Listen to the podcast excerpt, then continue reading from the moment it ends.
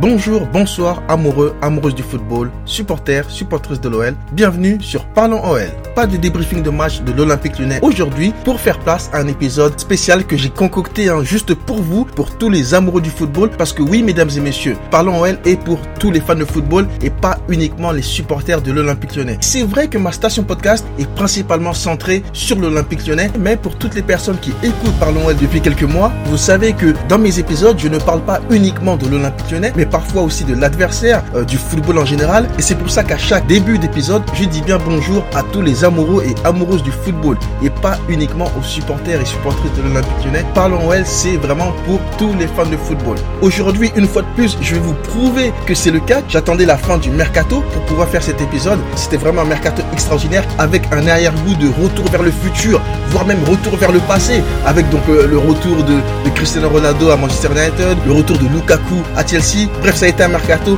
riche en surprises. Mais aujourd'hui, on va pas uniquement parler du mercato. J'ai envie de donner l'opportunité à certains supporters de s'exprimer sur leur club parce que certains n'ont pas toujours l'occasion de le faire. Aller un petit peu sur Twitter, à gauche, à droite, mais vraiment de parler de son club de cœur avec d'autres supporters aussi passionnés qu'eux et des supporters adverses aussi. Et je pense que pour tous supporters qui aiment parler de leur club, c'est une opportunité à saisir. Donc toi qui écoutes ce podcast, si tu aimes ton club et tu as envie de parler de ton club, n'hésite pas à me contacter sur Twitter ou sur Instagram, Toguro86 Podcast. La première place qui est déjà réservée pour le Paris Saint-Germain, franchement, je crois plus au retour de Jésus que Lyon finisse champion. Non, mais je vous, dis la vérité, je vous dis la vérité. Il y a plus de chances de voir Jésus redescendre sur terre que de voir Lyon gagner la Ligue 1. Et, quand je dis Jésus, je parle pas de Gabriel Jésus de Manchester City, hein. N'est-ce pas, Christine Boutin, hein, hein? Bon, il faut avoir la rêve pour la comprendre, celle-là. Si vous l'avez pas, désolé, mais il faut être sur Twitter aussi. Ah, voilà. Oh. L'OL va se battre pour la deuxième et la troisième place du championnat. Et parmi donc nos concurrents directs, on a l'Olympique de Marseille, l'OGC Nice, bon, le Paris Saint-Germain, mais bon, après, voilà, l'AS Monaco et Lille.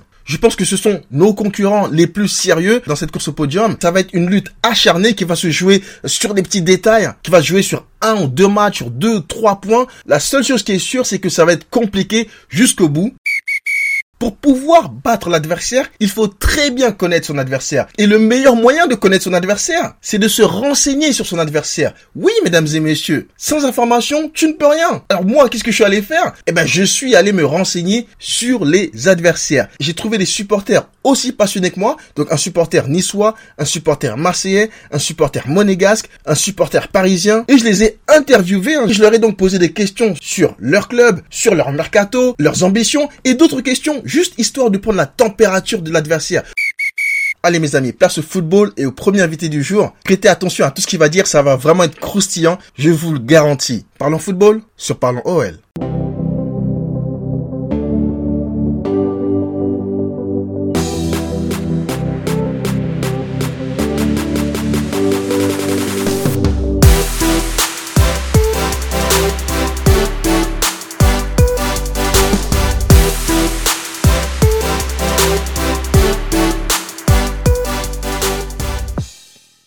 Je suis avec Anthony, supporter niçois. Comment tu vas Anthony? Ben écoute euh, Chris, euh, ça va super. Hein Euh, fin de mercato qui a été plutôt pas mal pour l'OGC Nice.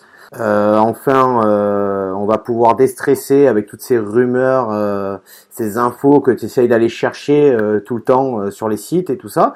Donc voilà, ça va très très bien et merci pour l'invitation en tout cas. Merci à toi d'a- d'avoir accepté mon invitation et donc de venir parler de l'OGC Nice sur, sur Parlons OL. Je te dis honnêtement, je suis honoré hein, que tu aies accepté mon invitation parce que je sais que tu as une certaine notoriété. Tu es youtubeur, instagrammeur, podcasteur, hein, c'est ça hein, Ouais, alors petit youtubeur, petit instagrammeur. Hein. Après, euh, voilà, c'est un petit peu ma passion en fait, euh, l'OGC Nice, et je le transmets par Instagram, YouTube, les podcasts aussi.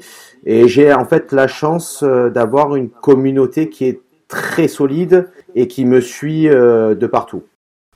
Ah, c'est excellent.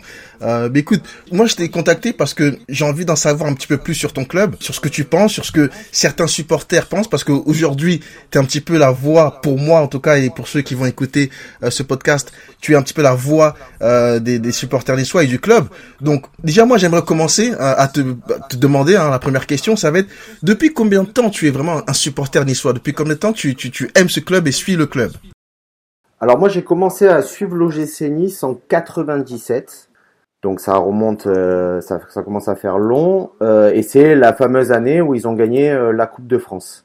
Donc euh, voilà. Et après, j'ai toujours suivi l'OGC Nice en allant au stade, à l'époque au stade du Rail. Puis après, l'Alliance Riviera. Et c'est au fur et à mesure des années, en fait, c'est mon père un peu qui m'a transmis cette passion de l'OGC Nice. Lui qui n'était pas fanat de foot de base, mais euh, il m'a transmis un petit peu cette passion. Et c'est grâce à lui, en fait, que je supporte l'OGC Nice et que, et que je suis le club depuis 97 euh, maintenant.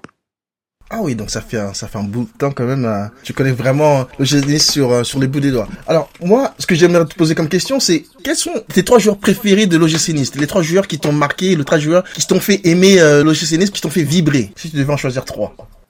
De l'équipe actuelle ou de depuis que je supporte Non, non, non, de l'histoire de l'OGC Nice, de l'histoire. Wow, c'est à trois, ça c'est compliqué à choisir. C'est difficile, hein. c'est très difficile, mais euh, ouais moi, l'équipe qui m'a marqué le plus hein, depuis que je suis le gym, ça reste quand même euh, l'équipe après la montée en Ligue 1. La remontée en Ligue 1. Et effectivement, euh, José Cobos, je suis obligé de le citer. Euh, ensuite, en tant que gardien, parce qu'à l'OGC on a toujours eu de très très bons gardiens, ça serait David Ospina, évidemment. Et puis, comment ne pas citer aussi Hugo Loris, puisque voilà, on le connaît tous maintenant. Et c'est vrai que c'est des joueurs qui ont qui ont marqué l'OGC Nice. Pas forcément l'histoire, mais en tout cas qui ont marqué le club. Ah non, non, je suis ouais. Non, je, les connais, hein, tous ces, ces, joueurs et l'entraîneur, ouais, j'ai une bonne mémoire de ces joueurs. Bon, Hugo Loris, bien évidemment, en tant que supporter lyonnais, je le connais très bien, mais euh, ouais, le, coach aussi, je me souviens, c'est un très très bon coach. C'est des bons choix. Et, euh, et concernant l'effectif actuel, pour toi, quel est le, meilleur joueur euh, de l'effectif actuel de l'OGC Nice? Il y en a beaucoup, je sais, il y en a plusieurs, mais quel est le joueur pour toi qui est indispensable lorsque tu vas faire ton, ton 11 C'est le joueur que tu mettras en premier si tu étais le coach.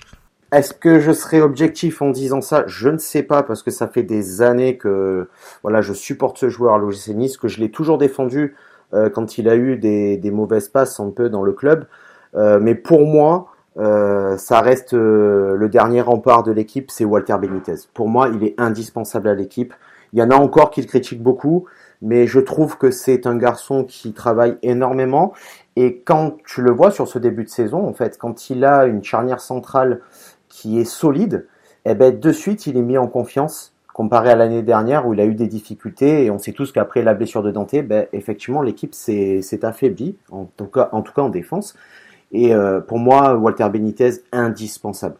Mais non, c'est un super gardien. Franchement, même moi, en tant que supporter euh, lyonnais, on l'a affronté plusieurs fois et il fait toujours des matchs extraordinaires contre nous. C'est incroyable. Mais euh, non, non, c'est un très bon, un très très bon gardien. Donc, un très bon choix. Moi, ce que j'aimerais te, te, demander aussi, Anthony, euh, l'OGC Nice est en train de prendre une nouvelle dimension hein, dans, dans, dans, le football français. Et ça, je pense que la plupart des supporters le voient et personne ne se cache au club.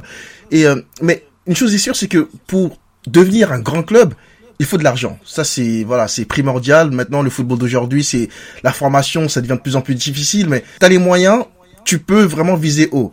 Et moi, j'aimerais savoir un petit peu sur le GC d'où viennent les fonds, euh, les investisseurs, etc. Parce que depuis, euh, ça fait un ou deux ans, je vois que vous recrutez beaucoup de joueurs, je vois que voilà, vous, avez de l'ambition. Je me dis, qu'est-ce qui a changé là ces, dernières années pour que le GC soit un, club qui voilà acheteur et qui a des grandes ambitions de, se qualifier en Ligue des Champions? Est-ce que euh, il y a, y des, récents investisseurs ou des, je pense que j'ai cru entendre parler d'un Américain qui est arrivé récemment est-ce que tu peux nous en dire un petit peu plus? Bah alors, ouais, effectivement, tu as euh, un investisseur qui est arrivé il y a trois ans.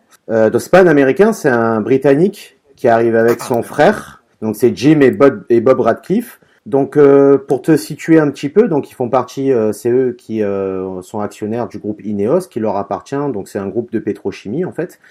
Et si tu veux, ça c'est une des premières richesses d'Angleterre, Jim Radcliffe avec son groupe Ineos.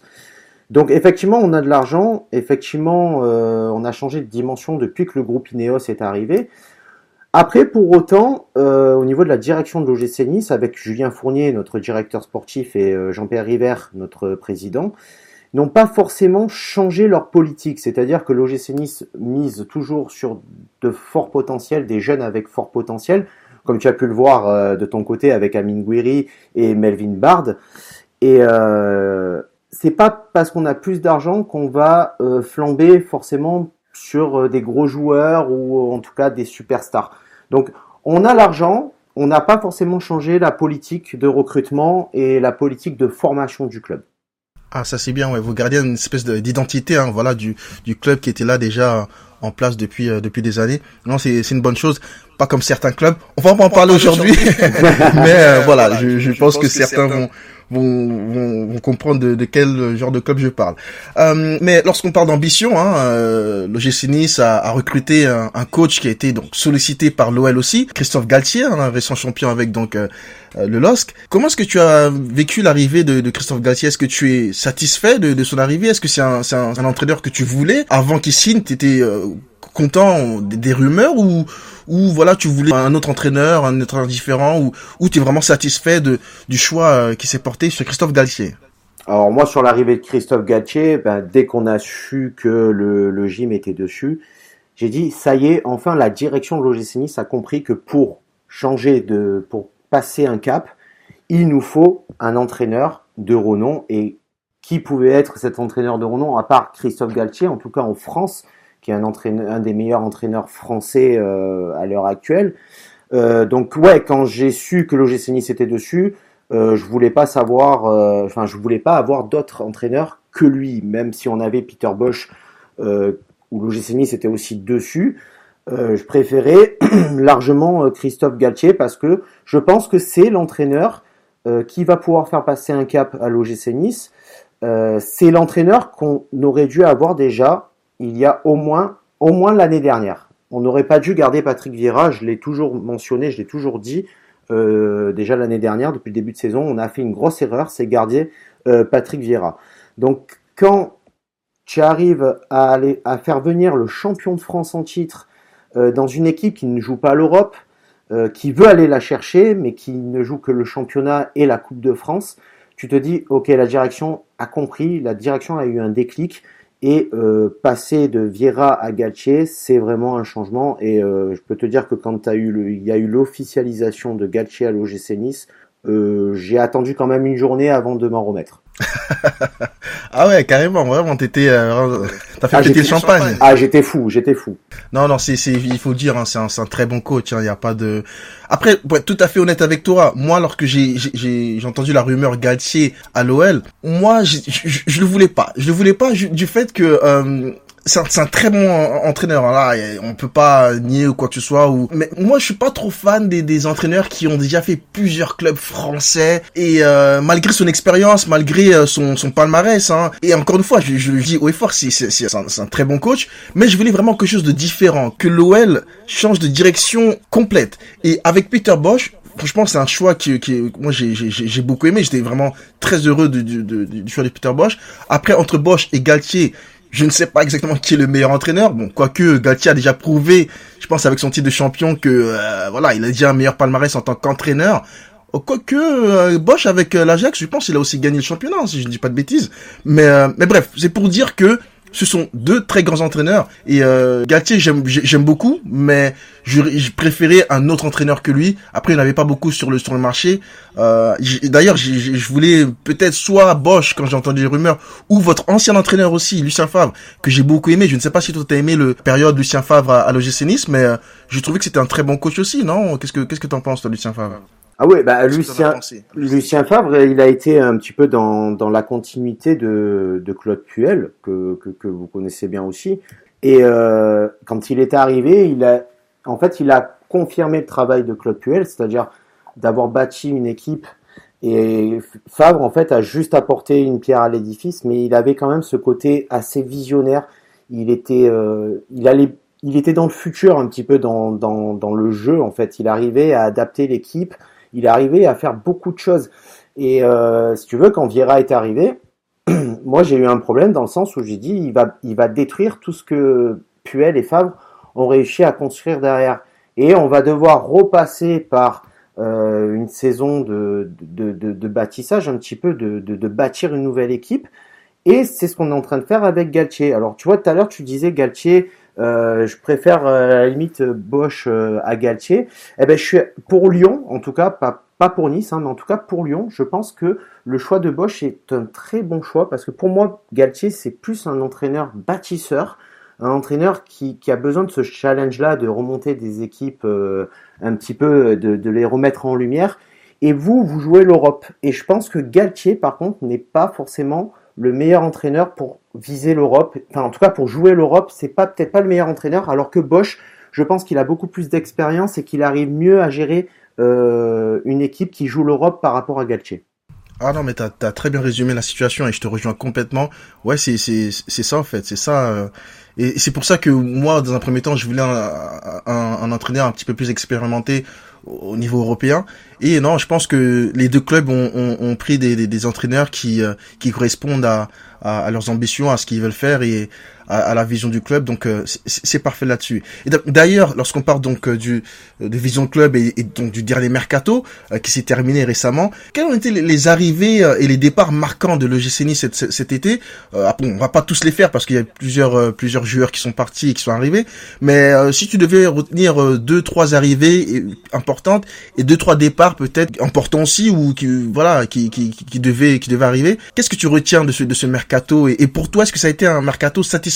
Ou pas euh, alors du côté du mercato de l'OGC Nice, ouais, c'est pour moi c'était plus qu'un mercato euh, satisfaisant parce que on a quand même on a réussi quand même à ne pas reproduire les erreurs de l'année dernière, c'est-à-dire de vraiment tout miser sur la sur la jeunesse.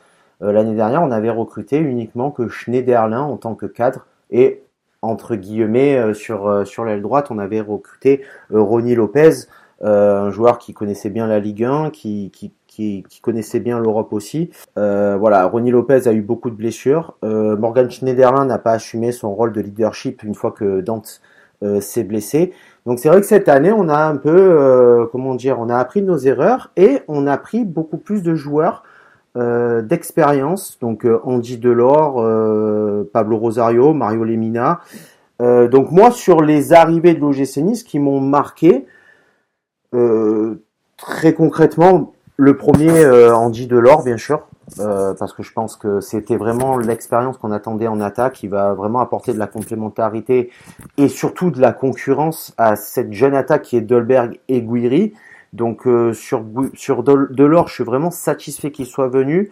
Euh, et ensuite, euh, par rapport à un joueur un peu plus de jeunesse, je suis assez content quand même que Clivert euh, arrive en espérant bien sûr parce qu'il est arrivé avec option euh, prêt avec option d'achat en espérant qu'on lève l'option d'achat. Après ça dépendra de ses performances et euh, de ce qu'il propose sur le terrain mais je pense que c'est vraiment un joueur à fort potentiel. Donc il devrait percer à l'OGC Nice. En tout cas c'est ce qu'on espère tous.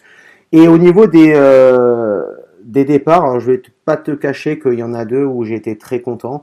Euh, c'est euh, Miziane Maoulida parce que voilà, ça a été vraiment, euh, ça a été vraiment comment dire euh, le gros problème. ah ouais, un flop complet. Ouais. Flop complet. Le mec, on l'a, on, on l'a acheté 10 millions. on l'a gardé 3 ans, si je dis pas de bêtises. Sur 3 ans, je crois que c'est à peu près 5 buts. 5 buts en compétition. Hein, je compte pas les matchs de préparation. Et le deuxième, euh, le deuxième où j'étais très content, c'était euh, Stanley Nsoki, qui a été aussi un très gros flop. Euh, il est arrivé donc juste après que Ineos a racheté le a racheté le club, donc sous Patrick Vieira aussi en tant que coach. Après, c'est pas des joueurs que je vais blâmer dans le sens où voilà, c'est je vais pas dire que c'est des mauvais joueurs, je vais pas dire que c'est des joueurs qui ont aucun potentiel et qui sont comment dire vraiment bidons je pense qu'ils n'ont pas eu leur chance, que ce soit Miziane ou euh, Stanley Nsoki, je pense qu'ils n'ont pas eu leur chance. Le coach n'a pas voulu, n'a pas voulu, je pense que c'est le mot, n'a pas voulu leur donner euh, la chance. Et je pense qu'ils sont arrivés aussi euh, à des moments où voilà le club était en rachat. Euh, il y avait un petit peu la, la, la, dispute avec les anciens actionnaires qui étaient les Chinois, les Sino-Américains. Ils sont pas arrivés dans les meilleures dispositions. Donc je pense que ça a un petit peu joué, mais je pense qu'aussi leur investissement n'était pas à 100% dans le club. Mm, d'accord, d'accord. Ouais, non, non, c'est c'est lucide quand même comme intervention. Franchement, je... après c'est vrai que j'ai pas vraiment suivi euh, le parcours de ces joueurs-là, mais enfin en tant qu'ancien euh, euh, lyonnais, euh, Maolida, si j'ai suivi un petit peu et c'est vrai que ouais non c'est déjà même chez nous, chez les jeunes, ça va, il, il, il était pas mal, mais Après, avec l'équipe première, euh, j'ai jamais vu de, il a pas, il a, bon, il a pas vraiment eu sa chance non plus, mais même les bouts de match qu'il a, qu'il a fait avec nous, c'était pas, c'était pas énorme. Et d'ailleurs, j'aimerais juste rebondir d'ailleurs sur un, autre joueur lyonnais, enfin ex-lyonnais maintenant, qui a rejoint donc euh, Nice, c'est Melvin Bard. Euh, alors les, les, les, supporters lyonnais, enfin la plupart d'entre nous, on était choqués, euh, dégoûtés de son départ. Alors moi personnellement, hein, je vais peut-être être, le mec qui va à contresens, mais j'étais pas non plus aussi dégoûté que ça. Hein, je me suis dit parce que en fait Melvin Barr, moi honnêtement, je l'ai je l'ai vu jouer avec l'équipe première euh, sur les deux dernières années. Et il a pas vraiment montré grand chose, ça faut le reconnaître. C'est vrai qu'en jeune, c'est un, un, joueur très talentueux euh, et en jeune, il a il a prouvé à maintes reprises que voilà, c'est un, un, un, très bon joueur. Mais c'est vrai qu'avec l'équipe première, à chaque fois qu'il a joué, il a pas été énorme à part un match contre Amiens. Donc moi quand quand il est parti, je me suis dit bon, ah, c'est pas c'est pas c'est pas une grosse grosse perte. Alors que la plupart des super, supporters lyonnais, c'était, on dirait, on avait perdu Abidal, quoi. Mais ce que je veux dire, c'est que moi, maintenant, j'aimerais juste savoir, toi, maintenant, qui, qui, qui est supporter des soins et qui regarde tous les matchs de l'OGC Nice, qu'est-ce que tu en as pensé, qu'est-ce que tu en penses de, de, de Melvin Barr, ces derniers matchs, est-ce qu'il a, qu'il a été bon, est-ce que, est-ce que tu, tu crois en lui ou tu penses qu'il a encore besoin de, de s'améliorer ou, euh, qu'est-ce que tu en penses de lui, s'il te plaît? Si tu pourrais, toi, en tant que Niçois, voilà, me donner nous donner à nous, à toutes les personnes qui écoutent, une opinion sur Melvin Barr. Qu'est-ce que tu en penses pour le moment de, de, de ce joueur? Ben, par rapport à Melvin Bard, euh, au début quand j'ai appris que on était dessus, c'était pas c'était pas la première fois puisque l'année dernière déjà on, on était positionné sur Melvin Bard. Je me suis dit bon encore un jeune, euh, certes à très fort potentiel, mais je me suis dit c'est peut-être pas ce qu'on attend parce que euh, faut savoir qu'on a recruté quand même euh, Melvin Bard parce qu'il est euh, il est latéral gauche et que à Nice, c'est vrai que c'était un poste euh, un peu déficient dans le sens où on avait, à, part euh, Hassan Kamara et Racine Colli, mais bon, Racine Colli, euh, Galtier a vite compris qu'il compterait pas sur lui. Donc on avait vraiment besoin de mettre un concurrent à Hassan Kamara euh, sur le côté gauche. Quand il est arrivé, je t'avoue que je me suis pas enflammé, mais pourtant sur les réseaux, je voyais que beaucoup, que ce soit supporter niçois ou supporter lyonnais, supporter niçois était super ravi de le voir arriver. Et du côté des supporters lyonnais, pour la plupart, euh, ils étaient vraiment dégoûtés. En tout cas, parce que je sais que du côté euh, lyonnais, vous avez beaucoup euh, de latéral gauche et qu'il fallait s'en séparer de quelques-uns. notamment certains, comme je crois Dubois, ou je sais que beaucoup de supporters lyonnais ont du mal avec Dubois. Et euh, c'était pas le joueur en fait pour la plupart des supporters qui c'était pas Melvin Bard en fait qu'il fallait se séparer. Et j'ai été agréablement surpris de la réaction des supporters lyonnais en disant que voilà c'était vraiment une pépite. Et pour te dire sur les matchs en fait sur les derniers matchs qu'il a joué avec l'OGC Nice, bah déjà il a il a pris la place de titulaire à San Camara. Et quand tu le vois jouer, effectivement, tu vois que quand même, déjà, il a une très bonne assise défensive. Comment dire, il est solide en défense, il rassure. Le seul point faible que je lui trouve, c'est qu'il n'est pas assez offensif et qu'il manque un petit peu de vitesse. Après, ça reste à travailler. Je pense qu'il va travailler ça à l'entraînement et que Galtier va faire un énorme travail sur sur la comment dire la formation de Melvin Bard. Et je pense qu'il va vraiment progresser sur ça. Mais s'il arrive à corriger ce petit détail de vitesse et d'être un petit peu plus offensif et porté vers l'attaque, je pense que ça va être vraiment un top joueur et que il peut faire ses, de très très bonnes années à l'OGC Nice. En tout cas, c'est tout le mal que je lui souhaite, hein, parce que c'est c'est un joueur de talent et vraiment au niveau euh, centre et tout, c'est c'est non, il passe, il, est très bon, mais, euh, mais en tout cas, je lui souhaite euh, le meilleur à l'OGC Nice. Euh, J'aimerais juste rebondir encore une fois, si tu veux bien, euh, Anthony, sur sur l'OGC et vos objectifs, parce que moi, ce que j'essaie d'expliquer aussi à, à, à, nos auditeurs, aux personnes qui nous écoutent, surtout dans cet épisode-là, ce que j'ai voulu vraiment inviter donc des, des supporters euh, d'autres clubs, mais de nos concurrents directs, nos concurrents directs, nos concurrents pour le podium. Donc tu parlais tout à l'heure donc de de de de, de Gatier qui est plutôt un, un, un coach bâtisseur euh, qui ne va pas spécialement euh, monter une équipe pour gagner une, une, une coupe d'Europe, mais est-ce que on peut dire aujourd'hui que l'objectif de l'OGC Nice c'est de finir sur le podium. Ou tu penses que c'est un petit peu trop tôt et tu et une quatrième, une cinquième place te satisferait Ou toi, vraiment pour toi, tu penses que l'OGC Nice a les qualités et euh, se doit de finir sur le podium cette saison? Alors sur ce niveau-là, très concrètement, euh, quand Galtier est arrivé à l'OGC Nice, où il a fait une conférence de presse, euh, évidemment, avec donc avec le président, le, directeur sportif de l'OGC Nice, et au niveau des ambitions et des comment dire euh, des objectifs à atteindre, euh, Galtier a dit, euh, en tout cas avec euh, la direction de l'OGC Nice, ils ne se sont pas mis forcément d'objectifs. C'est-à-dire le but, c'est vraiment de travailler, de faire le mieux possible et ensuite, Galtier l'a dit, on verra match après match et quand la saison commencera à arriver à son terme, on pourra éventuellement aller chercher quelque chose, euh, que ce soit l'Europa League ou, ou, la Champions League. Moi personnellement, quand Galtier est arrivé, voilà, je me suis dit, c'est t'as toute une équipe à reconstruire, il va falloir repartir quasiment à zéro. Euh, donc du coup, j'avais pas forcément mis euh, d'objectif pour cette saison à l'OGC Nice. Après, quand tu vois l'équipe qu'on a, le mercato qu'on a fait, euh, tu joues pas l'Europe, tu n'as juste que la Ligue 1 à jouer et la Coupe de France. Déjà, si on finit dans le top 5, moi je trouve que ça serait déjà pas mal.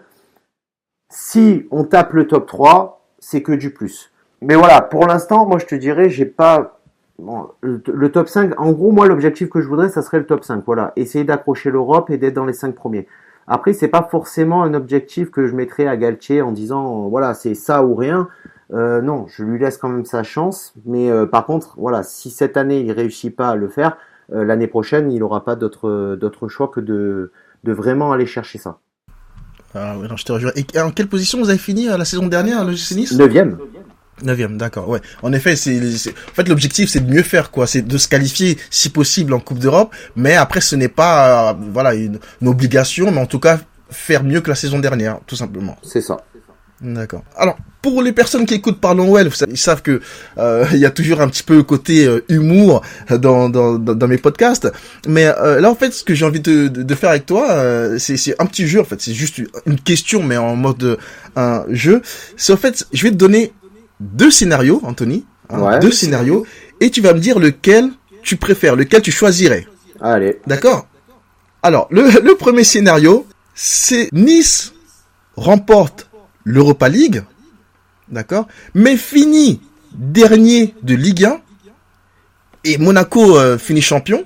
Donc ça, c'est le premier scénario. Ouais. Donc Nice, il remporte l'Europa League. Euh, ils finissent dernier de Ligue 1 et Monaco finit champion. Donc ça, c'est le premier scénario. Tu préfères ça ou tu préfères que Nice remporte le championnat, hein, champion de France, mais que Monaco remporte la Coupe de France en gagnant 3-0 en finale contre vous, et que Monaco gagne aussi la Ligue des Champions en gagnant 5-0 contre vous en finale. Entre wow. ces deux scénarios-là, quel est le pire scénario? Quel est le celui que tu enfin quel, non, quel est celui que tu préférais voir entre les deux? Ouais, c'est c'est c'est compliqué là ce que tu me poses comme question parce que alors ouais, gagner l'Europa League et euh, et après dernier et Monaco finir, champion. Ouais, finir en, en Ligue 2 et Monaco champion. Bon, je franchement c'est mais euh, je pense que ça serait le scénario le moins pire en fait parce que tout simplement euh, perdre deux derbies en finale face à Monaco, pour moi c'est pas c'est pas concevable. Euh, ouais, tout simplement. Coupe de finale Coupe de France. Ouais. Finale euh, Ligue des Champions. Hein. Ouais, non, pour moi c'est non c'est inconcevable. Donc c'est pour ça que à la limite je préfère remporter l'Europa League, que Monaco soit champion de France. Ça changera un petit peu de Paris et qu'on descende en Ligue 2 euh, l'année d'après et puis de toute façon on remontera la saison d'après donc euh, c'est pas un souci. donc scénario 1 ça te convient le ça, ça me convient largement. d'accord, d'accord. Merci, merci Anthony. J'ai une dernière question pour toi. J'aimerais, si possible, que tu nous donnes ta prédiction du podium de Ligue 1 en fin de saison. Bon, allez, on va pas faire uniquement donc les trois premières places, mais on va vraiment faire le top 5 de Ligue 1 en fin de saison. Je sais que c'est compliqué, que le championnat vient de débuter, mais j'aimerais quand même avoir ton pronostic, s'il te plaît. Ben, très honnêtement, bon, euh, premier, je pense qu'on est assez d'accord.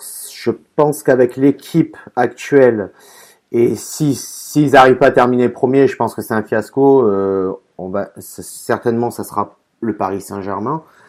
Euh, après, deuxième, et je vois bien Monaco, euh, même s'ils sont devant nous, ça, bon, sera pas très content, mais bon, il faut l'accepter. comme je dis, je, donne ce top 5 en toute objectivité. Je vois bien Monaco parce que ils ont une belle équipe. Ils ont fait un très bon recrutement cette année aussi, donc je les vois bien deuxième. Après troisième, on joue que la Ligue 1, on joue que la Coupe de France, on n'a pas l'Europe qui va nous qui va nous casser un petit peu les jambes et qui va nous qui va un petit peu nous fatiguer. Je vois bien l'OGC Nice troisième.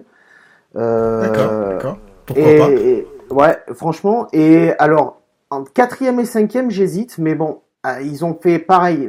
Ils ont fait un très bon recrutement cette année, notamment dans le Money Time un petit peu. Je vois bien quatrième Rennes, qui est une équipe qui, qui est toujours euh, à l'affût euh, dans le top 5 pour aller chercher l'Europe. Et ben cinquième, je vois bien Lyon. D'accord, d'accord. Bah écoute, ouais, bah, j'espère euh, de tout cœur que ce, ce podium n'arrivera pas, hein, bien évidemment. C'est métal. mais on ne sait pas, on, on sait jamais dans, le football tout est possible. Hein. Mais c'est vrai que Rennes, j'ai oublié de les mentionner. C'est vrai que Rennes, ils sont là euh, doucement, personne ne dit rien, personne ne les voit venir, mais c'est une équipe solide. Ils ont fait un bon recrutement, c'est vrai. Et ouais, faudra faire attention, faudra compter sur Rennes aussi euh, euh, cette saison dans dans le haut de tableau. Monaco deuxième, oui, pourquoi pas, mais mais bon, on, on, on verra hein, la, la, vérité du terrain. Moi, Anthony, je te souhaite à, à l'OGC une très bonne saison. Hein, enfin, pas trop trop bonne non plus. Hein. tant que c'est derrière l'OL, bon, ça, moi ça me va. ouais, tu, je comprends aussi, hein, euh, t'inquiète pas. Parce que moi aussi je te souhaite une excellente saison avec ton club, mais si vous pouvez être derrière nous, ça m'arrange. non, non, c'est compréhensible. En tout cas, euh, Anthony, merci vraiment d'accepter mon invitation sur Parlons Noël. Est-ce que tu pourrais juste rappeler à, nos auditeurs, nos auditrices, le nom de, tes, de, ta station YouTube euh, et euh, ton Instagram, juste voilà pour qu'ils aient une idée, parce que honnêtement, je, je dis à toutes les personnes qui nous écoutent, moi je suis un supporter lyonnais, mais j'ai eu l'occasion d'écouter, regarder vidéos donc YouTube de d'Anthony et, franchement, c'est du mal. Il y a, y a de l'enthousiasme. En tant que supporter adverse, ça fait du bien des fois de voir un petit peu ce que les autres euh, supporters font, ce que les autres supporters pensent. Et je vous invite tous, euh, toutes les personnes qui, qui, qui, écoutent ce podcast, d'aller suivre Anthony parce que euh, franchement, ça, vous, vous, allez kiffer, vous allez kiffer. Même si vous n'êtes pas supporter niçois, vous allez kiffer ce qu'il fait et, euh, et, en tout cas franchement merci encore une fois Anthony. Ouais rappelle-nous juste les noms de tes euh, stations euh, enfin ta, ta, chaîne YouTube et, et ton, ton Instagram pour que nos auditeurs aillent, voir un petit peu ce que tu fais et juger d'eux-mêmes et ils vont me donner raison quoi. Ben écoute en tout cas merci toi déjà de, de l'invitation pour tes podcasts que j'avais écouté quand tu m'avais déjà contacté et je trouvais que tu passais très très bien. En tout cas tu as une voix comment dire tu une voix qui passe énormément euh, bien sur, euh, sur les podcasts, en tout cas. Donc merci beaucoup à toi. Et comme je dis moi c'est toujours un plaisir en fait de discuter avec d'autres supporters même si on fait on supporte pas le même club. C'est toujours intéressant de, de pouvoir débattre euh, chacun sur nos clubs respectifs. Et à partir du moment où il y a toujours le respect en fait c'est ça qui est beau et moi, j'adore ça en fait. Donc, euh, c'est vrai que c'était cool en tout cas d'avoir fait ce podcast avec toi. Je te remercie énormément. Et par rapport à mes chaînes, donc du coup, ma chaîne YouTube s'appelle Tonissa Nissa. Euh, donc, tu tapes Tonissa dans la barre de recherche, euh, tu, la, tu tomberas directement dessus. Et après, pour tout ce qui est Instagram, Twitter, c'est pareil, tu tapes Tonissa et tu me retrouves très facilement. Parfait. Mais écoute, encore une fois, merci Anthony, merci de ton temps, laisser aller.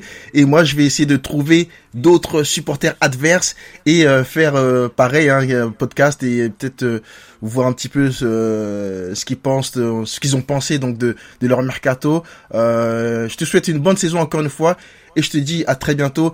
toutes les personnes qui nous écoutent, n'hésitez pas à le contacter si vous avez des questions sur le Nice. C'est une bible de le Nice. Euh, ce mec est, ce mec est fort. Je vous dis vraiment. En plus, il est abordable. Puis, euh, je te souhaite une, une bonne journée, une bonne soirée, hein, une bonne soirée, pardon, parce que voilà, il, est assez tard. Je vous souhaite à vous, à toutes les, les auditeurs, les auditrices, une bonne journée, une bonne soirée.